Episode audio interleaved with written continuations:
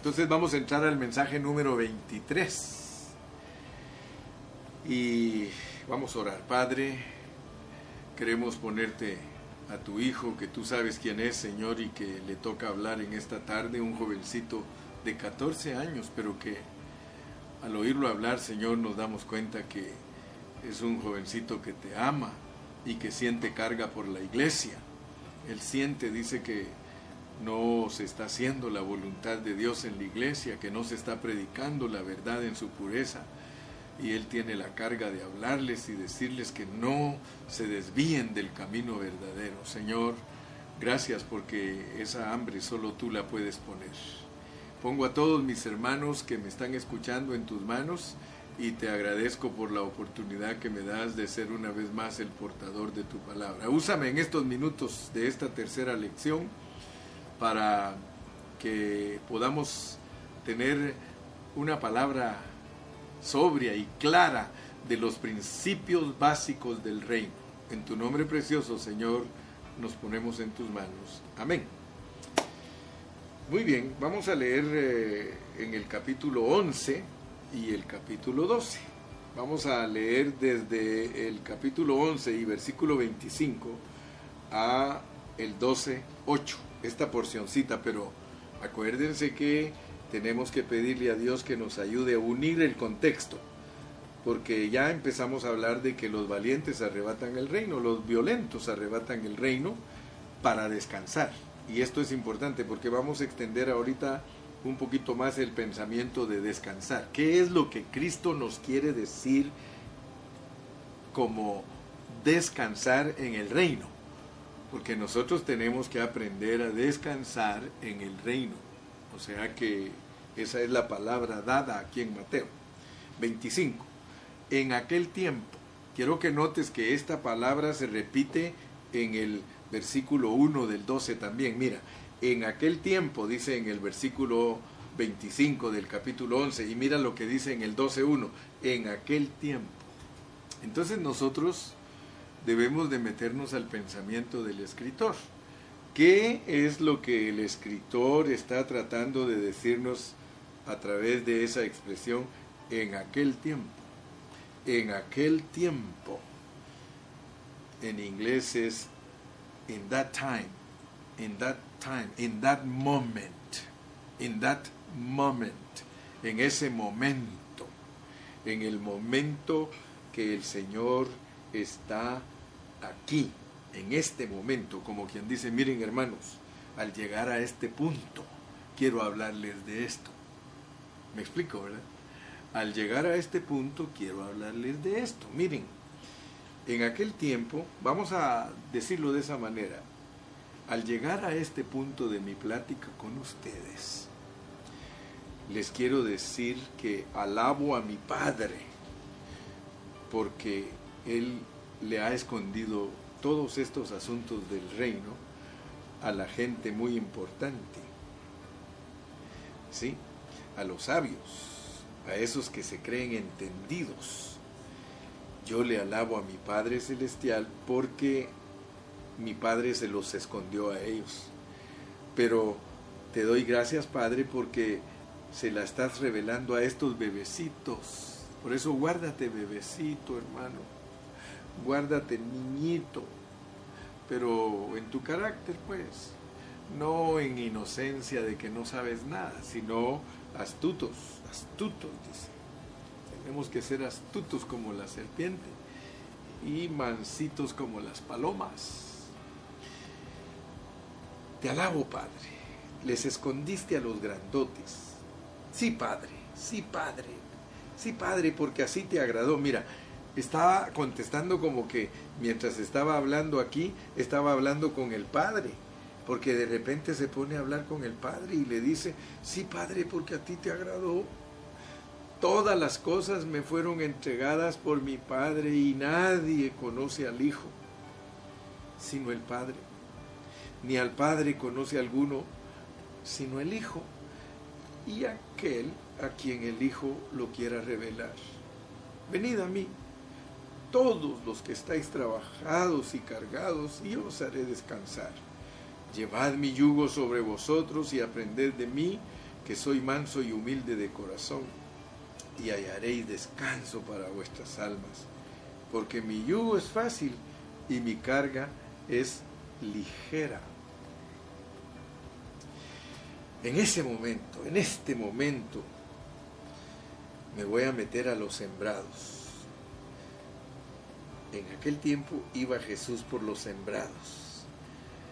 Hagan, eh, imagínenselo ustedes, se mete a los sembrados donde están las espiguitas de trigo. Dice en aquel momento, y era día sábado, era un día sábado. Y sus discípulos tuvieron hambre y comenzaron a arrancar espigas y a comer. Fíjese pues, viéndolo los fariseos, yo no sé hermano, porque al leer esto aquí, ¿cómo es posible que allí donde andaba Jesús con sus discípulos, en los sembrados, allí en el campo sembrado, estaban los fariseos? Oiga, ¿y los fariseos no tenían que estar en el templo en ese momento si era sábado? ¿No tenían que estar en sus sinagogas? Sí, hermano.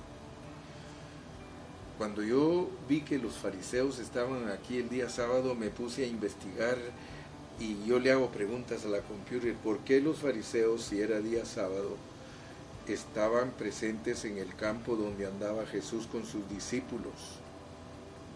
Y entonces ya después de investigar uno, dos, tres, cuatro, cinco, seis cosas, encontré un hermano que dice, los fariseos que estaban en el campo cuando Jesús andaba con sus discípulos, eran la patrulla que cuidaba que la gente guardara el sábado.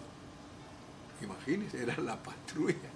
O sea, como quien dice, los que andan vigilando quién anda cortando leña el sábado para apedrearlo, los que andan vigilando quién está haciendo algún trabajo para apedrearlo, para aplicarle la ley, resulta que esos encontraron a Jesús con sus discípulos cortando espigas.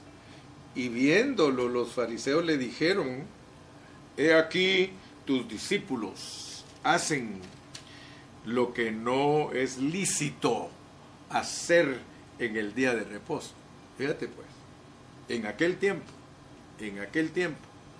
Entonces el Señor quiere usar esta oportunidad, después de hablar de que hay que descansar, ahora quiere hablar con los religiosos y les quiere enseñar lo que verdaderamente es guardar el sabbat, el Shabbat, porque hay muchos hermanos que creen que el Shabbat es guardar un día literal, pero ustedes se van a dar cuenta que si nosotros queremos ser las personas que viven el reino, que arrebatan el reino, tenemos que entender cuál es el verdadero descanso. Ahorita el Señor nos va a revelar por medio de enfrentar a los que guardan un sábado literal y que son religiosos y que se oponen al reino. Haz caso y cuenta que le va a hablar no solo a los judíos, sino a los adventistas porque los adventistas hasta dicen que no guardar el sábado es la marca de la bestia. Ahorita te vas a dar cuenta cuán errados están los que guardan un sábado literal. Gracias a Dios, hermano, que Dios nos pone a nosotros a estudiar la Biblia y a estudiarla bajo contexto. Mire lo que le dice el Señor a la patrulla del sábado. Y no estamos hablando cualquier persona. Estamos hablando de fariseos, eran maestros, eran doctores. La patrulla no crea que eran cualquier, cualquier judillito el que cuidaba. No, ellos eran personas expertas.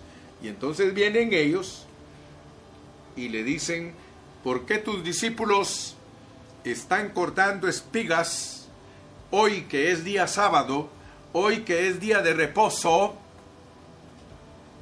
Si eso no es lícito. Y mire qué sabiduría tiene el Señor, hermano, para contestar. Yo me quedo impresionado de la sabiduría, porque la sabiduría justifica a los hijos de la sabiduría. Y Él les dice, ¿no habéis leído? ¿No habéis leído lo que hizo David? ¿No habéis leído lo que hizo David cuando él y los que con él estaban tuvieron hambre? Fíjese, hermano, qué argumentazo el que el Señor le va a dar a esos que dicen que hay que guardar el sábado literal y que no hay que hacer nada. Si tú eres adventista y me estás escuchando, ojalá que Dios abra tus ojos y que te quites los anteojos que tienes para ver la Biblia, porque tú la miras solo con ojos de adventista. La Biblia se debe de ver con ojos de gente pequeña, ojos de gente humilde, ojos de gente niñitos, bebecitos que no tienen problemas preconcebidos o no tienen enseñanzas preconcebidas en su mente, porque está diciendo que le oculta, esto está oculto para el que se cree grande, esto está oculto para el religioso, esto está oculto para el que se opone a la verdad de la palabra. Así que no, no, eh, no te quedes encerrado en tus opiniones. Mira, Mira lo que hizo David. Entró en la casa de Dios y se comió los panes de la proposición. Fíjese, que no era lícito comer ni a él, ni a los, ni a los que con él estaban, sino solamente a los sacerdotes. ¿Qué te parece? Mira lo que hizo David. David tuvo hambre. Regresa conmigo, por favor, capítulo 12 y verso 1. En aquel tiempo iba Jesús por los sembrados en un día de reposo, y sus discípulos tuvieron hambre y comenzaron a arrancar espigas y a comer. Viéndolo los fariseos le dijeron, Ega, aquí que tus discípulos hacen lo que no es lícito hacer en el día de reposo tuvieron hambre los discípulos. Y yo quiero que tú veas, hermano, qué tremendo es guardar el sábado versus tener hambre. Porque aquí el argumento, el contexto es tener hambre y quebrantar un día. Quebrantar la ley, pues. David quebrantó la ley porque tenía hambre. Los discípulos quebrantaron la ley porque tenían hambre. Pero ahora el asunto es, o no sabéis, o no habéis leído en la ley. Fíjese lo que Jesús está tratando de hacer entender a esos fariseos. ¿No habéis leído en la ley cómo en el día de reposo los sacerdotes en el templo profanan el día de reposo y son sin culpa. Fíjese hermano, que los sacerdotes en el día de reposo, cuando les llega el hambre, se comen los panes y ellos profanan el día de reposo y son sin culpa. ¿Por qué? Porque al que tiene hambre, el Señor no lo culpa. Pues os digo, pues os digo, mira, ahora yo quiero que ustedes sepan, porque aquí vamos a ver a David y vamos a ver al Señor que dice, pues os digo que uno mayor que el templo está aquí. Uno mayor que el templo que está aquí. Y mira cómo les dice. Y si supieseis qué significa misericordia quiero y no sacrificio, no condenarías a los inocentes. Para el Señor, los sacerdotes son inocentes si tienen hambre. Para el Señor, David es inocente si tiene hambre. Para el Señor, sus discípulos son inocentes si tienen hambre. ¡Wow! Porque el Hijo del Hombre es el dueño del día de reposo porque el Hijo del Hombre es Señor del día de reposo. Así que aquí tenemos tres cosas. Allí con la patrulla del sábado se encontraba, fíjese pues, se encontraba uno mayor que David. O ponle que les está diciendo, aquí está David, aquí está presente David con ustedes, aquí está presente con ustedes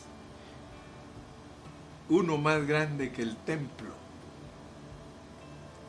O sea que ustedes están ahorita en un lugar santo, porque yo soy santo y ustedes ya saben cómo trabaja la santidad.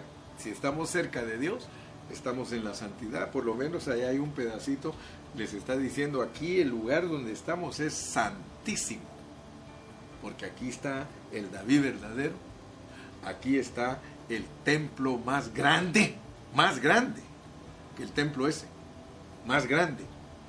Y aquí está el dueño del sábado. A ver, a ver, ¿quién quiere? Fíjese, qué respuesta, hermano, la que le está dando a estos religiosos, porque él lo que está tratando es de darles una lección, pero la lección que les da a ellos nos debe de servir a nosotros, hermano. Porque muchas veces nosotros somos esa patrulla de los fariseos. Los adventistas son la patrulla de los fariseos que solo están vigilando a la gente que no guarda el sábado. Oh, Dios guarde, hermano, que los adventistas no guarden el sábado. Se van a meter a problemas los, los, las ovejitas adventistas. Dios guarde que el pastor sepa que están cocinando el día sábado o que están eh, quebrantando o haciendo algún trabajo. Imagínense. Sin embargo, gracias a Dios, hermano, porque estos pasajes, mire, este pasaje de Mateo 11, de los versículos 28 al 30, lo predican muchos cristianos y lo predican fuera de contexto. Venid a mí todos los que estáis trabajados y cargados, que yo os haré descansar. Llevad mi yugo sobre vosotros y aprended de mí, que soy manso y humilde de corazón, y hallaréis descanso para vuestras almas porque mi yugo es fácil y ligera mi carga. Muchos pastores predican estos versículos diciendo que se refiere al pecado, que la gente que está cargada de pecado, que venga a Cristo porque Cristo la va a hacer descansar. Eso es usar la Biblia fuera de contexto.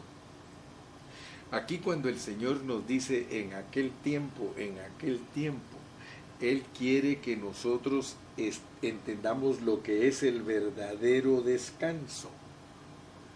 El verdadero descanso. ¿Con qué razón el Señor chocaba con los religiosos y los religiosos chocaban con Él, hermano? Porque el Señor les quebrantaba sus regulaciones. El Señor les quebrantaba sus regulaciones externas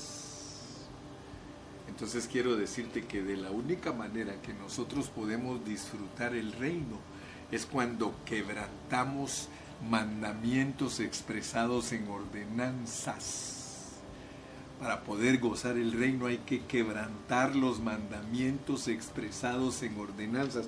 Eso les está diciendo a los fariseos, miren señores fariseos, jamás disfrutarán el reino que yo estoy predicando, jamás entenderán por qué, porque ustedes están preocupados de cosas externas cosas externas tales como lavarse las manos, cosas externas tales como guardar un sábado literal. Yo no estoy ocupado de eso, señores religiosos. Hermano, por favor, entiende lo que significa descansar en el reino. No tengas miedo a cosas exteriores, hermano. Yo no te estoy diciendo que te estoy dando una tarjeta para pecar, pero muchos están preocupados de las cosas externas de los hermanos y no están preocupados de lo verdadero. Lo verdadero, la razón por la cual Dios lo muestra por medio de comer es que lo verdadero, lo real es interno. Lo real de nosotros no son cosas religiosas. Yo no soy un religioso, ni me pongo a ver cosas exteriores. Lo que Dios quiere es que nosotros veamos la necesidad que tiene una persona. El hambre representa una necesidad interna. Nosotros necesitamos cosas internas, hermano. Ninguno de nosotros va a poder disfrutar el reino, porque el reino no solo es un asunto de autoridad, hermano. No, el reino es descansar el reino es estar enfiestados. El reino es estar en el verdadero Shabbat. El verdadero Shabbat tiene que ver con tu vida interna. El verdadero Shabbat, discúlpame hermano sabático, discúlpame hermanos mesiánico, discúlpame amigo judío. El verdadero descanso es Jesucristo. Es una es, es, el que llena tus necesidades internas, ese es el descanso, es Cristo dentro de ti produciendo paz, produciendo gozo, produciendo todo aquello que te trae descanso. No me puedes decir que estás disfrutando a Cristo como tu Shabbat, hermano. Aquí no está diciendo que la gente que está cargada de pecado venga a descansar. Les está diciendo ustedes que están llenos de religión, ustedes que se preocupan por las cosas externas de los hombres, ustedes limpian el vaso por fuera, pero nunca lo limpian por dentro. De nada nos sirve, hermano, estar haciendo cosas externas, porque muchos de nosotros en la reunión parecemos angelitos, pero nosotros mismos sabemos que por dentro somos unos diablos, hermano. Eso es lo que sucede y eso es lo que Dios quiere corregir de ti y de mí. ¿De qué me sirve estar bien encorbatadito y chulo y aparentar que todo está bien, hermano? En muchas congregaciones todos aparentan que están muy bien, hermano, y son unos fariseos podridos por dentro. Y no te lo digo solo a ti, por mí también lo digo, porque yo no quiero ser uno más de esos. Por eso predico la palabra con autoridad y con verdad, porque yo quiero ser librado de eso, hermano. Y quiero que tú también seas librado de eso. ¿De qué sirve tener un coro bien presentadito, hermano? Allí gente bien arregladita, hermano. Y no me estoy burlando, hermano, porque el primero que merece ser corregido soy yo. Ay de mí, hermano, si no veo en esta palabra la, la medicina para mis enfermedades, hermano. Oh, gloria a Jesús. Oh, gloria a Jesús. Aquí se nos está hablando, hermano, de que la gente del reino no es regulada por leyes exteriores. Nosotros no estamos hablando de regulaciones de días literales, hermano, sino que estamos hablando de disfrutar al rey, de disfrutar a David, a nuestro real David, de disfrutar a nuestro verdadero templo y mejor que el templo y disfrutar al dueño del sábado, hermano. Ese es el mensaje poderoso de la palabra. Venid a mí todos los que estáis trabajados y cargados, que yo os haré descansar. Dios te invita. Dios te invita. Te dice sabiduría versus religión. Sé sabio. Dios lo que les está diciendo a los fariseos aquí a través del Señor Jesucristo es, oigan ustedes, ustedes son gente diabólica, ustedes son personas que solo se dedican a asuntos exteriores de la gente y el verdadero mensaje que es para transformar a la gente, ni siquiera lo conocen, no habéis leído, no habéis leído, no habéis leído, mire hermano, que el Señor Jesucristo yo digo que los ponía bravos a los fariseos, hermano. Porque decirle a un doctor, no habéis leído, que no conoces la ley, que no conoces que escrito está tal y tal y tal cosa. Hermano, eso era para ellos una burla. Sin embargo, hermano, el Señor lo que les está diciendo, mire, si Él les dice, hermano, si Él les dice, pues yo os digo que aquí con ustedes uno mayor que el templo. ¿Sabe qué les está diciendo? Coman ¿Por qué no comen ustedes también? ¿Por qué no ustedes se ponen a cortar espigas también? Ustedes no saben lo que es comer a mi lado. Quiero que coman a mi lado. Les está diciendo la autoridad, yo la tengo. Ustedes no tienen ninguna autoridad sobre lo que están diciendo. Yo tengo autoridad porque yo soy el verdadero David, yo soy mayor que el templo y soy el dueño del sábado. Coman, ustedes deberían de comer también, conviértanse a mí. Y sabe que me imagino al Señor apachándole el ojo a los discípulos y diciéndoles, sigan comiendo, coman más, no se preocupen de ellos. Tal vez los discípulos se pusieron con cierto miedo al ver la patrulla del sábado y, ya no vamos a comer. Coman, les digo, coman. Coman. Es más, les ha dicho como una vez, me recuerdo que le dice la mamá a uno de sus hijitos chiquitos, ahí en donde yo soy pastor, le dice, dele al pastor un poquito, mi hijo. No, dijo, porque se lo harta todo. Imagínense. Yo me imagino al Señor diciéndoles, ártense, llénense, quítense el hambre. ¿Qué me importa a mí que ustedes están quebrantando si yo soy el dueño? Yo soy el dueño. Mire hermano, cuando un religioso logre entender a Cristo, porque ese es el asunto que ninguno de nosotros va a entender a Cristo si no le abren los ojos. Acostúmbrate a vivir cerca de Cristo y vas a ver que puedes quebrantar reglamentos exteriores y Él te va a pachar el ojo y te va a decir, al fin estás aprendiendo a... Tú sabes lo que es quebrantar mandamientos expresados en ordenanzas. No gustes, no tomes, no manejes cosas que con el uso se van, dice hermano. Uh, la religión, hermano, es escritural. La religión usa la escritura. Es que escrito está, escrito está. Sí, sí, el diablo sabe citar la palabra. Es que escrito está, escrito está, escrito está. Todos esos que siempre andan citando la Biblia para corregir a los demás. Escrito está, escrito está, escrito está. La Biblia dice que esto y que el otro. Muchas veces, hermano, tienen a, todos sus, a todas sus ovejas con pura hambre. Con pura hambre. Mire, hay congregaciones donde las manejan con puros legalismos y manipulación y puros, puros dictadores, los pastores y los pobres hermanos sufriendo aquello. Pero ¿por qué quieren? Porque no se ponen a comer al lado de Cristo. Ponte a comer al lado de Cristo y me contarás que es otra historia. Yo prefiero que tú comas, come hermano, yo le digo a pan de vida, coman hermanos, coman, aquí está la palabra, cómansela, cómansela. Yo no les traigo cosas exteriores. Hermano Carrillo, ¿es pecado pintarse las uñas? Mira, hermano, porque a veces vienen a preguntarme las hermanitas, hermano, ¿usted cree que es pecado pintarme las uñas? Ay, mi hermanita, le digo, ¿por qué no me preguntas otra cosa? Tú déjate guiar por el Espíritu. Si el Espíritu Santo te dice que no hay problema que te pintes las uñas, píntate una de cada color y así pareces arcoíris.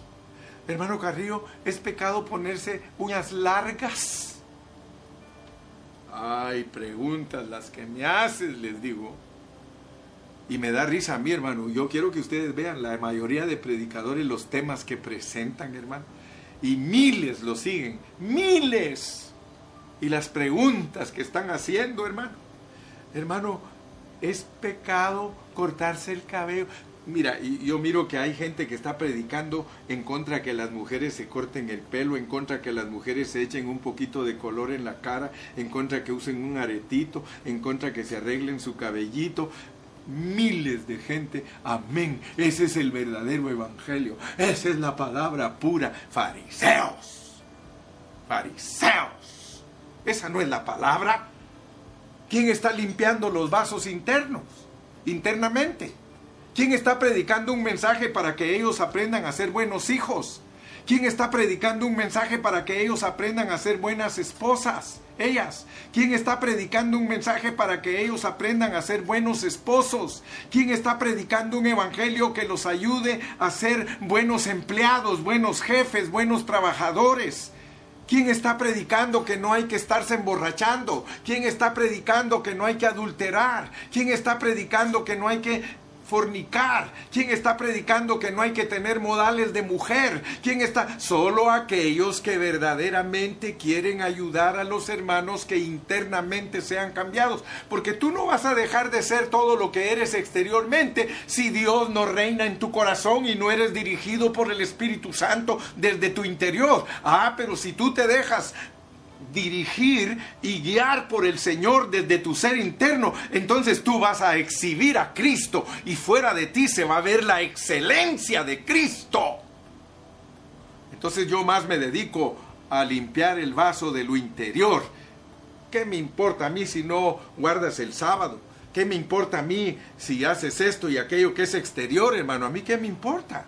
Pero a mí sí me importa que Cristo gobierne tu vida desde tu interior y que Cristo crezca en tu ser interior y que de tu espíritu se extienda a tu alma y que, y que pueda cubrir tu intelecto, tu sentimiento y voluntad y que eso se vuelva un cooperador con Dios para que también se extienda hasta tu cuerpo y que puedas aplacar los deseos engañosos de la carne. Eso sí, eso sí me preocupa, hermano.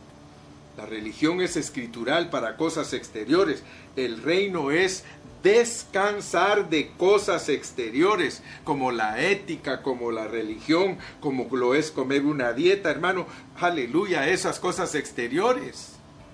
Lo que Él quiere es que comas cuando tienes hambre, pero es símbolo, es ilustración de que la palabra de Dios, que es la comida verdadera, te va a producir a ti un cambio metabólico, te va a arreglar desde tu ser interno. Nunca se te olvide, hermano, el mejor comer es el comer al lado de Cristo. El comer que discierne la abolición de los mandamientos expresados en ordenanza. ¿Escuchaste lo que dije, verdad? El mejor comer es el comer al lado de Cristo, pero el comer que discierne que no tienes que ser religioso. El reino no es comida ni bebida, el reino es poder y no es palabrerío. Aleluya. Yo quiero que veas en el 12.15, mira cómo dice en el 12.15, Mateo 12.15, léelo conmigo. Sabiendo esto Jesús, se apartó de allí y le siguió mucha gente y sanaba a todos. Y les encargaba rigurosamente que no le descubriesen. ¿Qué quiere decir eso, hermano? Está en el capítulo 12. ¿Qué quiere decir? Quiere decir que el reino está escondido. El reino tiene que ver con cosas internas. Y por eso el Señor les dice, no, no, no digan nada, no digan nada. ¿Y para qué les dijo que, que, no lo descubriesen? Para que se cumpliese lo dicho por el profeta Isaías. Cuando dijo, he aquí mi siervo a quien he escogido, mi amado, en quien se agrada mi alma. Pondré mi espíritu sobre él y a los gentiles anunciará juicio pero oigan bien, pues, no contenderá. Nosotros los cristianos verdaderos, los que vivimos el reino, no contendemos. Ni gritará. No, no, no es para que nos oigan, hermano. No es para que nos oigan. Ni nadie oirá en las calles su voz. Fíjese. Porque muchos hermanos les gusta ponerse a gritar en la calle a predicar el Evangelio. Y creen que están haciendo algo que agrada a Dios. Muchas veces, hermano, hay que estar callados y solo hablar cuando tenemos oportunidad a las personas que podemos rescatar. No te estoy diciendo que es pecado predicar en público, pero una cosa sí te digo, si predicas porque quieres ser admirado o porque quieres ser visto de la gente para que digan que eres un cristiano verdadero, estás frito y sin manteca, hermano. Fíjate, no contenderá, ni voceará, ni nadie oirá en las calles su voz, la caña cascada no, no quebrará, y el pábilo que humea no apagará hasta que saque a victoria el juicio y en su nombre esperarán los gentiles. Nota, nota, el reino es escondido, hermano. El reino es algo interno, es lo que da a entender, pues. No es que te diga que está malo predicar públicamente, no, no, no. Solo te está diciendo que el reino pertenece a algo que hay que esconderlo. El reino está escondido. Yo le doy gracias a Dios, hermano, porque lo he dicho y lo diré mil veces. Yo solo estoy con la carga o con la preocupación que todos los hermanos del ministerio escuchen esta palabra. Y si se agrega uno por allá, otro por acá, otro aquí, otro allá, gloria a Dios. Pero yo, ¿cuántos, cree que se, ¿cuántos crees que están conectados? 110. 110 están conectados. ¿Por qué? Porque nosotros solo queremos que los hermanos del ministerio conozcan esta verdad, porque ya sabemos que esta verdad tiene oposición. Lo que yo estoy predicando, hermano, tiene oposición. Y Dios lo que quiere es que nos guardemos pequeñitos. Mira, leamos aquí en el 13, 31 y 32. 13, 31 y 32. Otra parábola les refirió diciendo, el reino de los cielos es semejante al grano de mostaza que un hombre tomó y sembró en su campo. Grano de mostaza. Es chiquitito, debería de ser una hierba, pero Dios soberanamente lo degeneró para que se vuelva un árbol grande. Pero la enseñanza cuál es? La enseñanza es que cuando nosotros somos puros delante de Dios, nosotros nos quedamos pequeñitos Hermano, nosotros no debemos de aparentar ni debemos de buscar fama, porque entonces no hemos entendido lo que es el reino. El reino es escondido. Nosotros tenemos que estar escondidos todo el tiempo, hermano. Gracias al Señor, hermano, que Dios nos ha hecho entender eso. Por eso yo no estoy preocupado, hermano. Yo no estoy preocupado de que no, no somos una iglesia mega. Yo no estoy preocupado de eso, hermano. A mí lo que me preocupa es esconderme yo quiero esconderme al grado de que el Señor diga, Gilberto, eso está bueno que estés escondido. Ahora, si juntamos todo esto que estamos hablando, hermano, eso es, eso es descansar en el reino. Es no ser grandes. Es, eh, por eso hablan de la caña cascada, del pábilo que humea. ¿Por qué? Porque por ejemplo, los judíos, cuando agarraban una cañita para hacer una flauta, si esa cañita estaba eh, lastimadita o estaba quebradita, de una vez la tiraban, ellos no la usaban. Ellos tenían que usar una caña que al tocarle ahí, clac, clac, clac, clac, no estuviera rota. Pero el Señor dice, yo, yo no tiro esas cañas. Dice, yo no he venido para destruir esas cañas, o el pábilo que humea. El pábilo que humea es la mechita de la lámpara que cuando ya no hay aceite, ya no hay combustible, pues solo está humeando. Dice, no, yo ni vine a tirar esa mecha, sino que hay que conseguir aceite y, y, podarla y ponerla bonita y que eche fuego. Y esta, y, esta caña, si está quebrada, la vamos a, a reparar y esta caña va a servir. Aleluya, hermano. Así que gracias a Dios, hermano, que Dios no quiere que seamos grandes y que el público nos celebre porque somos grandes. No, Él quiere que, permanezcamos, que permanezcamos escondidos. No debemos de ser el árbol grande, es lo que Él nos quiere enseñar. Debemos ser, debemos ser la hierbita. Aleluya. Ya casi termino. Leamos Mateo 12, 39. Mateo 12, 39. Él respondió y les dijo, mire qué dijo de los fariseos, esos que estaban allí en los sembrados, tratando de apresar a los discípulos y tratando de llevarlos presos por estar comiendo el día sábado, les dijo, la generación mala y adúltera. ¿Por qué les dijo eso? Porque miren en el verso 38. Entonces respondiendo algunos de los escribas y de los fariseos le dijeron, Maestro, deseamos ver señal. Deseamos ver señal. Creo que se cortó. ¿ah?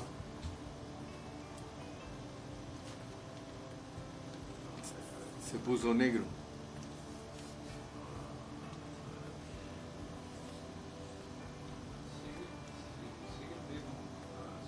Ya está ahí, ya está ahí. Muy bien. Entonces, el Señor Jesucristo dice, entonces respondieron algunos de los escribas y de los fariseos, estoy en el 1238. Maestro, deseamos ver de ti señal. Quiero ver, quiero enseñarles cómo es el reino, pues. Porque los religiosos quieren señales. Por favor, pónganme atención a este último punto que voy a hablar porque estamos en este tercer mensaje que solo extendí un poquito más lo del descanso para entender bien lo que es el descanso como un principio básico del reino. Entonces notemos pues que dice el 39 y él les respondió cuando le dijeron que querían señal la generación mala y adúltera. Fíjense por favor hermanos. Todos los cristianos que dependen de señales, el Señor les dice generación mala y adúltera. Si tú buscas a Dios para que Dios te haga milagros, si tú buscas a Dios para que Dios eche fuera demonios, si tú buscas a Dios para el gran poder, dice el Señor que eres una generación mala y adúltera y que solo andas demandando milagros, pero que milagros no te va a mostrar. El reino no es para mostrar milagros, sino la señal del profeta Jonás.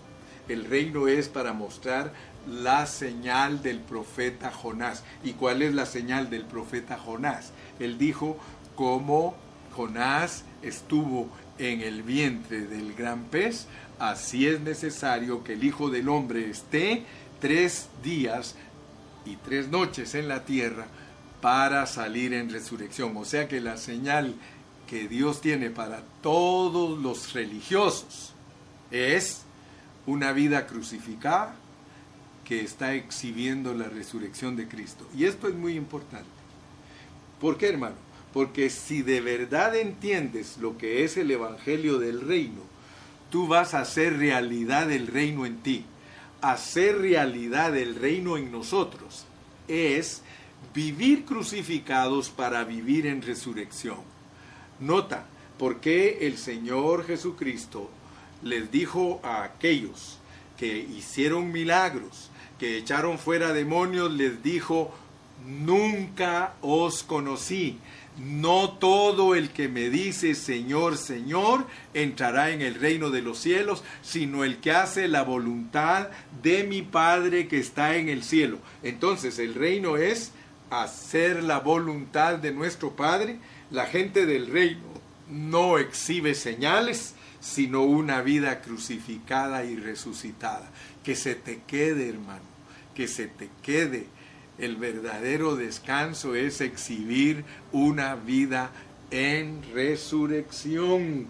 La vida del reino no es para ser famosos y grandes, mucho menos para andar haciendo milagros y señales que van a ser reprobadas por no hacer la voluntad de Dios. ¿Cuál es la voluntad de Dios en Mateo entonces cuando les dice que, que no todo el que me dice Señor, Señor entrará en el reino de los cielos, sino el que hace la voluntad. Hacer la voluntad de Dios, hermano, es vivir una vida crucificada, es exhibir la ecanastasis, es verdaderamente vivir para Dios, hermano. ¿Quieres descansar? ¿Quieres descansar verdaderamente? ¿Quieres descansar? Come, quebranta las Quebranta los mandamientos de ordenanzas exteriores. No guardes un sábado literal. No te sujetes a dietas. Hay quienes hasta se circuncidan de su prefucio para volverse mesiánicos, hermano. Eso es cosas exteriores. Eso no es el reino. El reino es una vida crucificada, vivida en resurrección. Aleluya. Aleluya. Así que ya terminé mi tercer mensaje de hoy. Tres mensajes para mostrarnos lo que realmente es vivir el reino, lo que realmente son los principios básicos, cómo debemos vivir en el reino.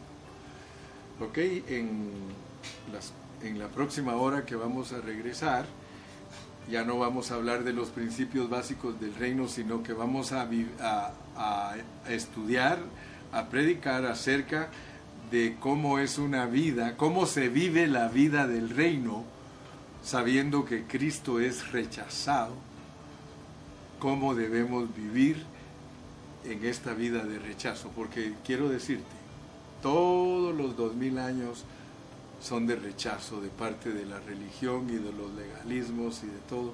Es un Cristo rechazado, es un Cristo que no reina. ¿Cómo debemos vivir a un Cristo que es rechazado nosotros que estamos viviendo en lo genuino del reino? Así que voy a ver si me da tiempo y son tres mensajes, tres mensajes del rechazo a la gloria del rechazo a la gloria, todo el tiempo que él fue rechazado y luego en el capítulo 17 él es transfigurado, él es mostrado en gloria. Entonces vamos a estudiar de los capítulos que vienen del rechazo a la gloria. Y si nos da tiempo vamos a dar tres mensajitos cortos, pero vamos a terminar hoy entendiendo también eso.